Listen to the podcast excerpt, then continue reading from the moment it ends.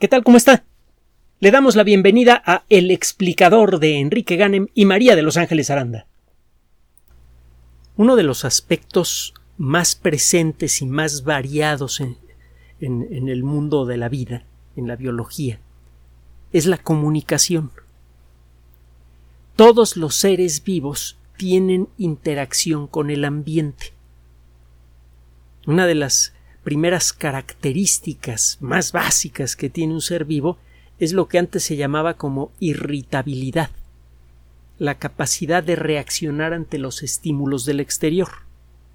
Estos estímulos pueden eh, venir de fuentes físicas o químicas, calor, acidez, etc., pero con frecuencia, incluso en los organismos más simples, ese, ese estímulo llega en forma de sustancias que fueron generadas por otros seres vivos. Eso lo encontramos incluso en bacterias. Las bacterias pueden llegar a intercambiar señales químicas. Esto se ve muy bien en, una colonia de bacterias. Si usted interfiere con esa comunicación, la colonia de bacterias no crece de la misma manera. En los organismos multicelulares, esta comunicación es especialmente compleja. Los primeros organismos multicelulares quizá empezaron a integrarse hace unos 550, 560 millones de años, a lo mejor un poquito más. Quizá los primeros organismos multicelulares fueron las esponjas. Hay buenos motivos para creer, tanto por la estructura que tienen como por eh, el tipo de genes que tiene.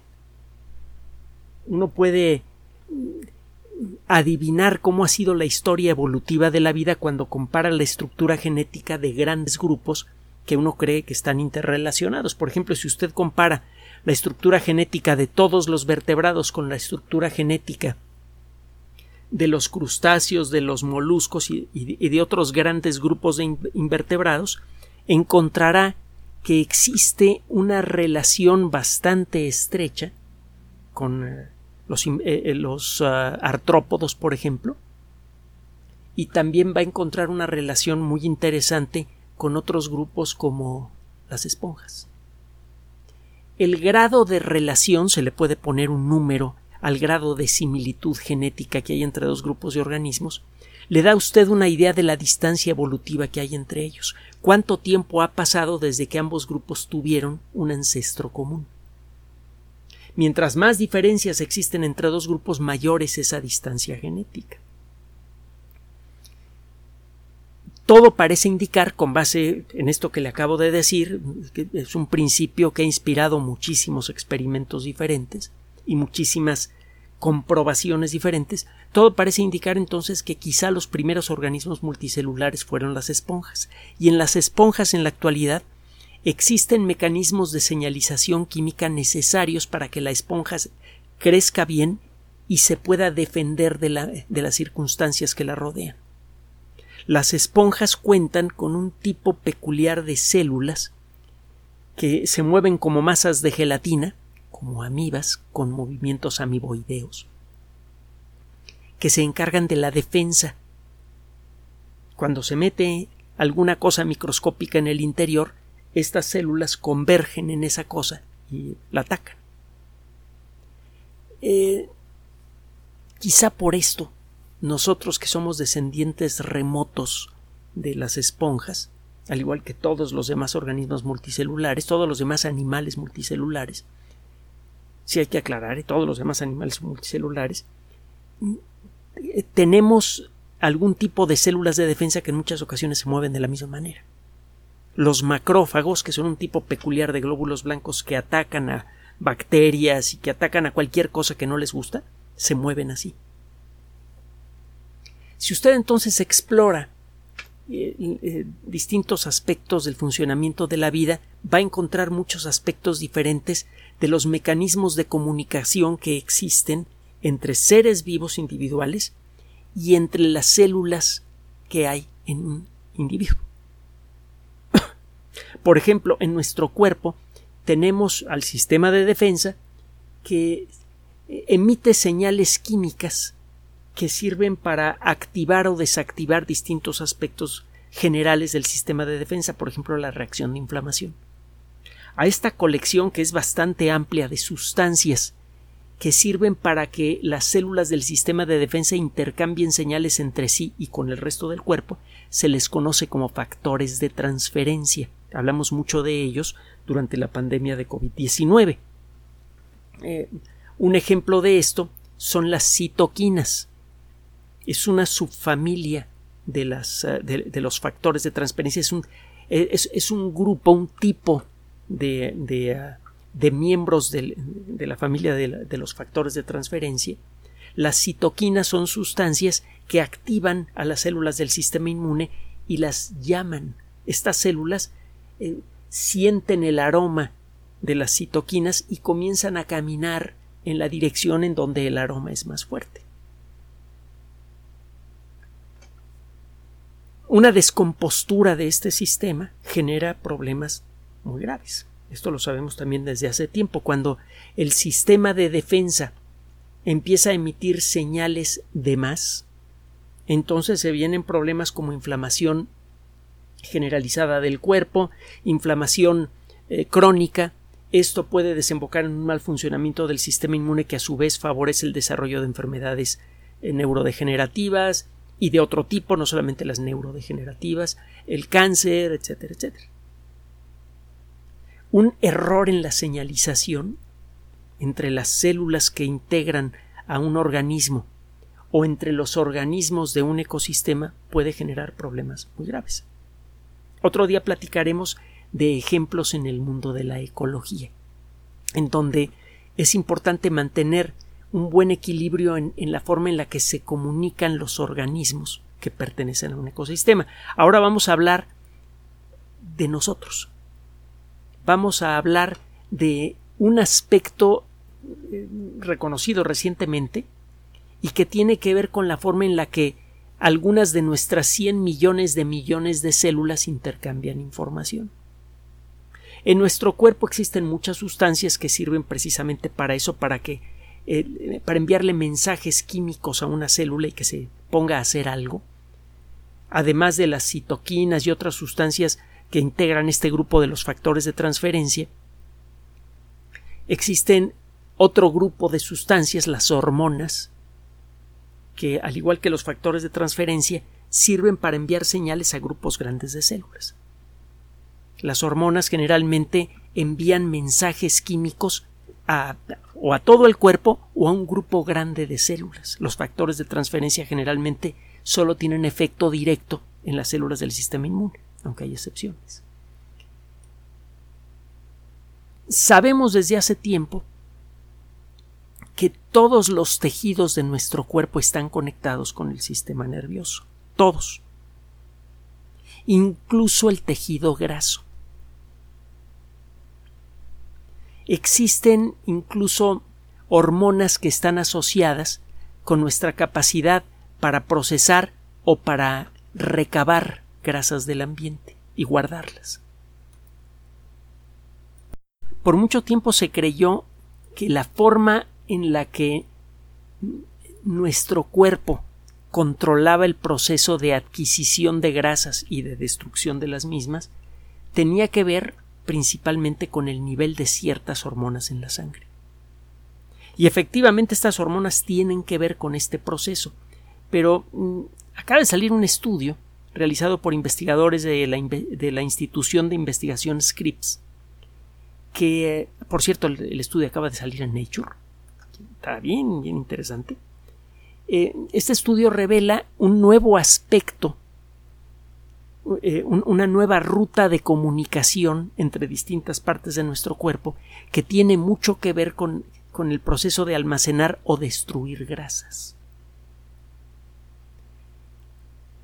Lo que encontraron estos investigadores en pocas palabras es que hay neuronas que se encargan de mediar señales directamente entre el cerebro y los tejidos en donde se almacena grasa, en donde hay muchas células conocidas como adipocitos.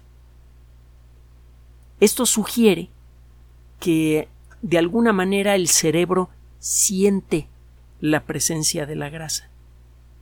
Siente el tamaño del tejido adiposo. Y de alguna manera también puede, por lo mismo, controlar su comportamiento. Esto eh, adquiere un interés muy especial para la colectividad humana porque uno de los problemas de salud más extendidos en todo el planeta es el del sobrepeso y el caso extremo que es la obesidad. El sobrepeso por sí mismo es malo. Genera problemas mecánicos, se desgastan más las articulaciones, se desgasta más la espalda, etc. Eso produce dolores, cansancio, eh, desgaste del, sistema esquelético. Eh, también produce, le produce un trabajo adicional al sistema circulatorio y eso puede reducir la posibilidad de que el sistema circulatorio funcione bien por mucho tiempo, eh, puede facilitar el desarrollo de problemas cardíacos, de problemas de otro tipo, por ejemplo, derrames cerebrales, etcétera, etcétera. la obesidad tiene además otros aspectos que, son eh, peligrosos y desagradables. Puede facilitar el desarrollo de hipertensión por sí misma, puede facilitar el desarrollo de diabetes y eso a su vez produce la degradación de muchos, de muchos rincones de nuestro cuerpo desde la piel hasta el sistema nervioso, sobre todo cuando no está, controlada. vaya, la obesidad no solamente facilita el desarrollo de muchas condiciones que reducen la, probabilidad de una vida larga, sino que incluso afectan de manera muy directa hasta nuestra autoestima. Es un problema multifactorial que afecta a todo el cuerpo en, el sentido el todo debe entenderse en el sentido más amplio posible, incluso a nuestra personalidad. Se sabe desde hace tiempo que los tejidos eh, grasos tienen muchas neuronas.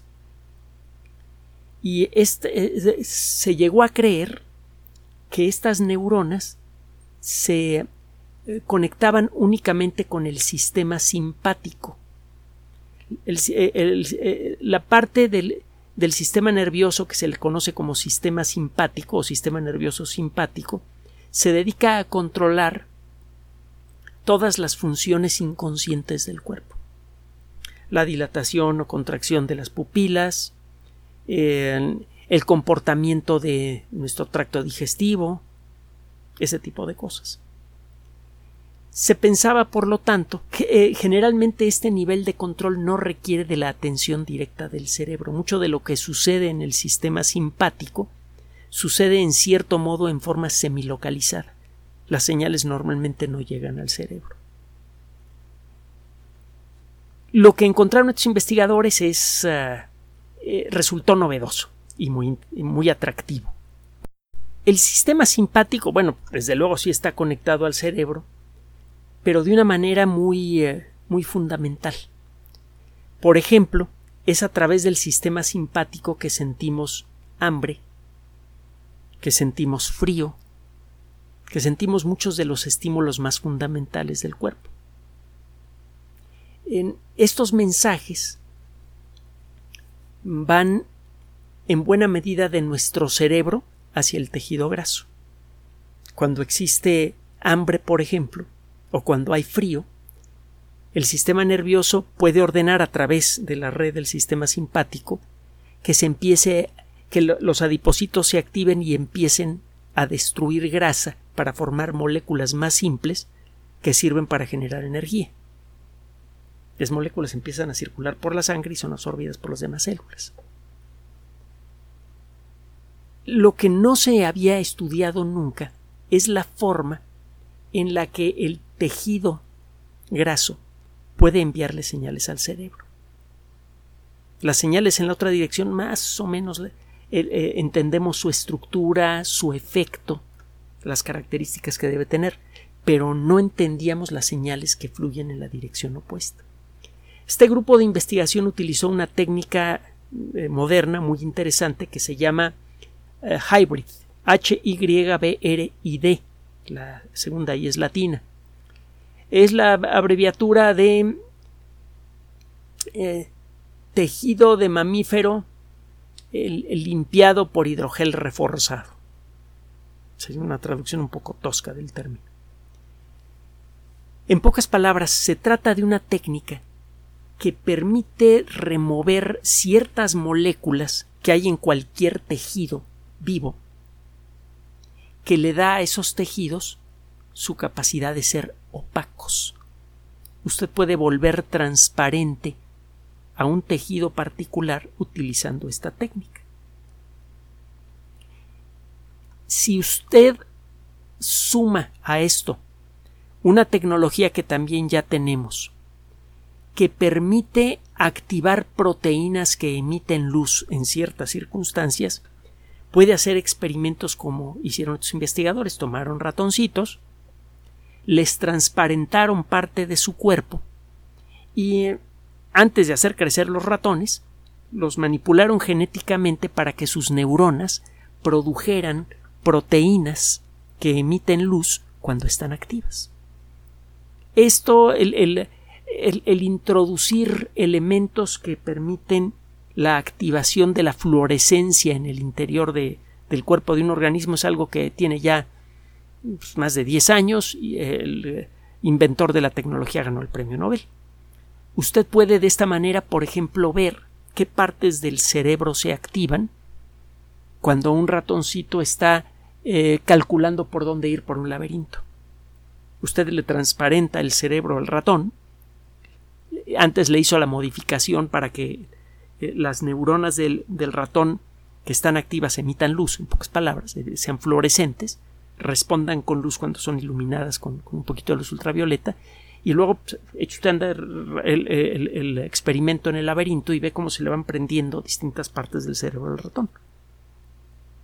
Bueno, estos investigadores hicieron esto con las neuronas que van a parar al tejido graso. Y lo que encontraron fue primero que aproximadamente la mitad de las neuronas que hay en el tejido graso no se conectan al sistema simpático, sino se conectan directamente al sistema nervioso y en particular a la parte del sistema nervioso que está relacionada con los sentidos, el tacto, el gusto. Desde luego la vista, el oído, etc. Hay una parte del cerebro que se encarga de procesar lo que viene por los sentidos. A esa parte del cerebro está están conectadas aproximadamente la mitad de las neuronas que van a parar el tejido graso. Estos investigadores empezaron a hacer pequeños experimentos, a desconectar neuronas. Lo que encontraron es que cuando desconectan estas neuronas sensoriales, estas neuronas que están conectadas al, sistema nervioso sensorial, los ratones engordan más, pero generan mucha grasa de color marrón. La grasa blanca tiene una estructura molecular que resulta difícil de romper. Una vez que se forma grasa blanca es muy difícil de perder, hay que hacer mucho esfuerzo para deshacerse de esa grasa de color blanco. Si en lugar de eso nuestro cuerpo fabricara grasa de color marrón, hay gente que, que tiene esa ventaja genética, que su cuerpo cuando quiere almacenar energía en forma de sustancias químicas lo hace preferentemente en forma de grasa marrón, bueno, pues esa grasa marrón se descompone rápidamente en sustancias que producen energía. El primer síntoma general de la descomposición de grasa marrón en el cuerpo de, un individuo así es que se produce calor. La grasa se pierde rápidamente y se genera calor. Pero esto solamente pasa con la raza marrón. Lo que encontraron estos investigadores es que si se corta la señal de las neuronas que están en el tejido graso y que van a parar al, sistema nervioso sensorial,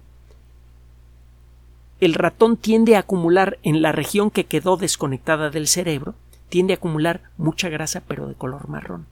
Y la temperatura promedio del cuerpo de estos animales, en particular la temperatura superficial del cuerpo de estos eh, animales, es mayor. Porque en, el cuerpo de estos animalitos la grasa marrón continuamente se está descomponiendo en sustancias como otras grasas que son fáciles de procesar, y en glucosa, que es procesada rápidamente por todas las células, y una de las primeras cosas que produce el, el proceso de la glucosa es calor. Entonces, aparentemente, en esta doble conexión que tienen las grasas con el sistema nervioso tiene mucho que ver con la forma en la que se almacena grasa en el cuerpo.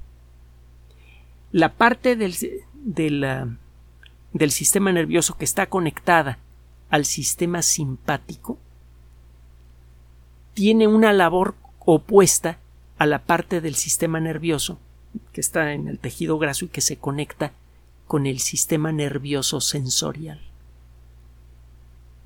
Es del entrejuego de las señales que llegan por estos dos caminos que nuestro cuerpo decide capturar grasa o no y qué tipo de grasa captura. Esto, eh, si esto se puede verificar, y se encuentra la manera de controlar en seres humanos algo que se antoja potencialmente posible con medicamentos hechos a la medida, algo que se puede hacer ahora con más facilidad gracias a los avances en química orgánica, gracias a los avances en biocomputación, etc. Usted podría muy probablemente acabar o cuando menos controlar de manera muy efectiva muchos de los problemas de obesidad mórbida que hay en la actualidad. Hay mucha gente que engorda muchísimo y come como pajarito. No es porque esta gente tenga poca disciplina para comer. Es que su cuerpo no le ayuda. Bueno, pues parece que estamos empezando a encontrar. ¿Por qué? Parece que no es un problema con, eh, básico de las células que almacenan la grasa sino del tipo de señales que están recibiendo del sistema nervioso. Estas señales no están bajo control consciente. Entonces no es cosa de concentrarse para ordenarle al cuerpo a quemar grasa. Eso no va a funcionar. Pero lo que sí puede funcionar son medicamentos que desactiven una parte del sistema nervioso. Ya tenemos muchos medicamentos así que desactivan selectivamente parte del sistema nervioso. Por ejemplo, están los analgésicos, que nos quitan el dolor, y esto lo consiguen desactivando temporalmente ciertas partes del sistema nervioso. Tenemos también algunos productos que, eh, por cierto, estamos em, eh, empezando a descubrir que son mucho menos buenos para nuestra salud de lo que creíamos, los productos basados en alcohol. El alcohol es un anestésico. El alcohol eh, genera condiciones que estorban la interconectividad entre las neuronas que tienen que ver con el transportar señales de dolor al cerebro. Eh, aquella vieja historia de que le daban a la gente a, beber un trago fuerte de ron antes de arrancarle un diente en el pasado eh, tiene cierta cierta realidad realmente puede producir un cierto grado de anestesia en algunas partes del cuerpo el alcohol. Y también, por cierto, es uno de los motivos por los cuales eh, una persona borracha que está en una pelea tarda más tiempo en, desistir de la pelea, porque no siente tanto dolor. Bueno, el caso es que conocemos sustancias que pueden activar o desactivar ciertas partes del sistema nervioso. Un ejemplo son los analgésicos. Y hay otros, los antipsicóticos y otros eh, medicamentos que tienen efectos en zonas específicas del sistema nervioso. Estamos empezando a entender cómo calcular qué neuronas van a ser afectadas por un medicamento. Antes teníamos que descubrir por las malas. Nos decían eh, eh, a la hora de revisar, por ejemplo, libros de herbolaria, que el extracto de corteza de sauce llorón calme el dolor. Bueno, pues nos quedamos con ese conocimiento, buscamos cuál es la molécula que produce este efecto y la fabricamos, ácido acetil salicílico. Y le empezamos a vender, le empezamos a usar, tiene buen efecto por mucho tiempo, pero por mucho tiempo no supimos por qué el ácido acetil salicílico calma el dolor. ya lo entendemos y hemos generado mejores medicamentos que producen el mismo efecto, porque el ácido acetil salicílico puede llegar a producir problemas de alergias que pueden volverse muy graves. Eh, por eso han buscado alternativas. Bueno, pero no se podían buscar alternativas hasta no entender el mecanismo molecular del ácido acetil salicílico, ver exactamente qué neuronas afecta y por qué mecanismo molecular para luego buscar alternativas. Bueno, pues parece que podría existir una ruta de investigación similar, una ruta que busque la forma de bloquear o estimular las señales de ciertas partes del sistema nervioso, las que tienen que ver con el tejido graso, para el control de la obesidad. Para esto tendríamos que aplicar lo que ya hemos aprendido para enviarles para eh, crear medicamentos que afecten solo a ciertos tipos de neuronas, solo que ahora enfocar la investigación a estas neuronas cuya función ha sido reportada recientemente en ello. Desarrollamos medicamentos que puedan modular, es decir, controlar el comportamiento de estas neuronas y eh, todo parece indicar que al hacerlo podríamos permitirle, por ejemplo, a una persona con un problema de obesidad fuerte a que su cuerpo vaya convirtiendo poco a poco la grasa blanca en grasa marrón, que es muy fácil de eliminar. Esto, junto con una dieta apropiada y la vigilancia médica, podría tener un efecto muy directo, razonablemente rápido y además razonablemente duradero en problemas de obesidad que en la actualidad no tienen solución práctica. En principio todos los problemas de obesidad tienen solución, pero a veces la solución es tan agresiva que no es posible sostenerla por mucho tiempo. Bueno, esto se podría eliminar con esto, con unas pastillitas probablemente. Es un descubrimiento muy valioso, un descubrimiento que nos permite de pronto entender mejor algo que por mucho tiempo ignoramos y que afecta a millones de personas en todo el mundo, porque hay personas que por poco que coman acumulan mucho peso, con los problemas que luego les vienen después. Bueno, estamos empezando a entenderlo. Y la primera parte de una solución consiste en entender al problema. Es por esto que todos los trabajos científicos que se hacen en cualquier rincón de la ciencia son valiosos, porque todos nos permiten poco a poco ir entendiendo mejor la naturaleza. Y tarde o temprano este entendimiento de pronto nos permite resolver problemas que antes considerábamos insolubles o incluso enfrentar problemas que ni siquiera sabíamos que teníamos.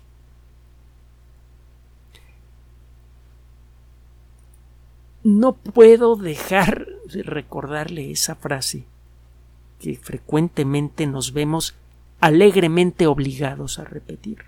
Hacer ciencia es ser optimista. De la mejor manera posible, no ese optimismo forzado y a final de cuentas destructivo que de andarse repitiendo y repitiendo y repitiendo soy excelente, soy excelente, no, no. Hacer ciencia es tener confianza en que lo que ahora es incurable mañana se va a poder curar, en que lo que ahora es imposible mañana será cotidiano. Gracias por su atención. Además de nuestro sitio electrónico www.alexplicador.net, por sugerencia suya tenemos abierto un espacio en Patreon el explicador Enrique Ganem y en PayPal el explicador patrocinio por los que gracias a su apoyo sostenemos este espacio. Puede usted descargar gratuitamente estos audios en formato MP3 en Spotify y en iTunes como El Explicador sitio oficial y en SoundCloud como El Explicador y con formato de video en YouTube en El Explicador sitio oficial. Recuerde nuestras redes sociales de siempre, Twitter Enrique-Ganem y en Facebook Enrique Ganem sitio oficial, El Explicador y los grupos que usted ya conoce. Finalmente, El Explicador siempre somos María de Los Ángeles Aranda y Enrique Ganem. Gracias.